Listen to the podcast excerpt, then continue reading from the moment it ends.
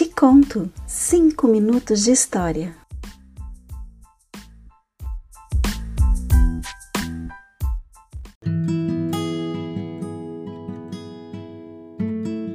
O Jardim das Palavras.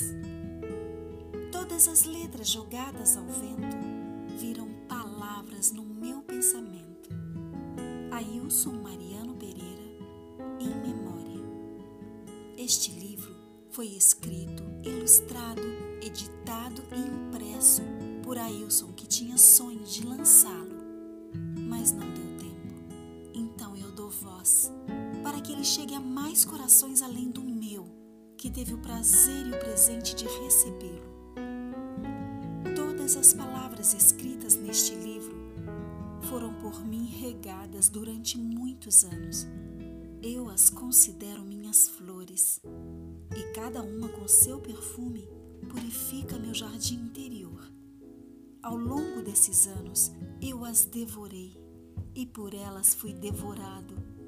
E aprendi que o importante não é saber escrever, e sim ter intimidade com as mesmas.